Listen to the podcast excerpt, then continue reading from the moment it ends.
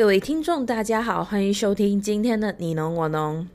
上周我们和大家分享了厄尔尼诺现象对农业的影响和其应对的措施。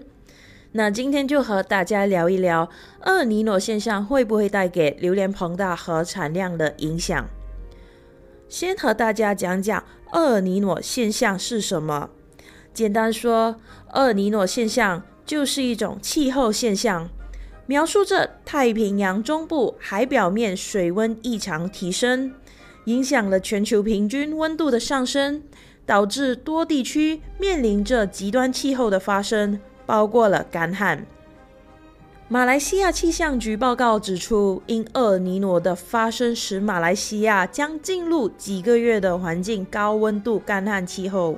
这个长期干旱气候会不会带给榴莲膨大和产量的影响呢？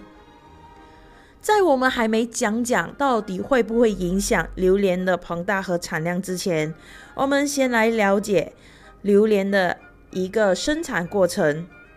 那在还没有进入结果之前，榴莲树需要一定的干旱程度，那就是大概一两个月的干旱时期，来促进开花芽花苞的过程。开花结了小果之后的三十到四十天呢，需要足够的水分来促进果实的正常发育，直到成熟为止。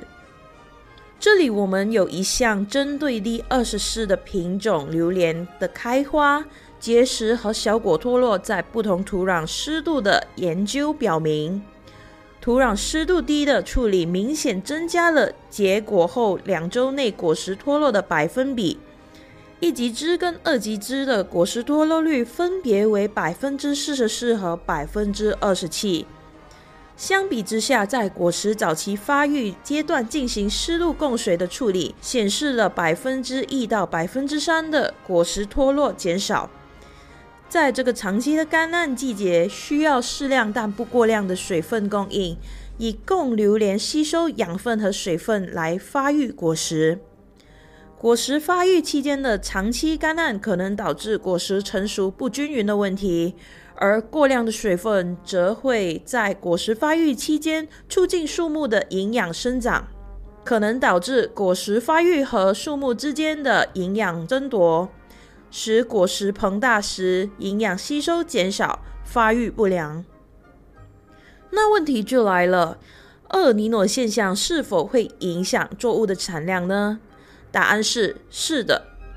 根据马来西亚农业部榴莲产量统计数据表示，受到厄尔尼诺影响较大的年份，就是在二零一六到二零一七年之间的榴莲产量明显比较低。长期的干旱、水分不足的情况下，导致土壤湿度非常低，在膨果期间引起了落果以及果实不熟的问题。同时，采收后因缺乏水分，导致树体无法及时吸收所需的养分，恢复树势。加上气候环境的变化，使榴莲树开花结果的时期也受到严重的影响。在这一连串的情况下，也导致了厄尔尼诺现象发生之后的一两年产量变低。在这个情况下，用户可以采取一些抗旱措施，来减少干旱对榴莲的产量和果实质量的影响。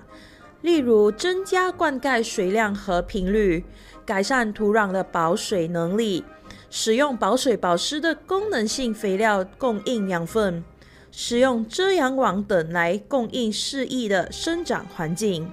合理的榴莲管理能够协助榴莲抗旱。同时也保持果实的发育和品质。今天的分享就到这里，我们下期见。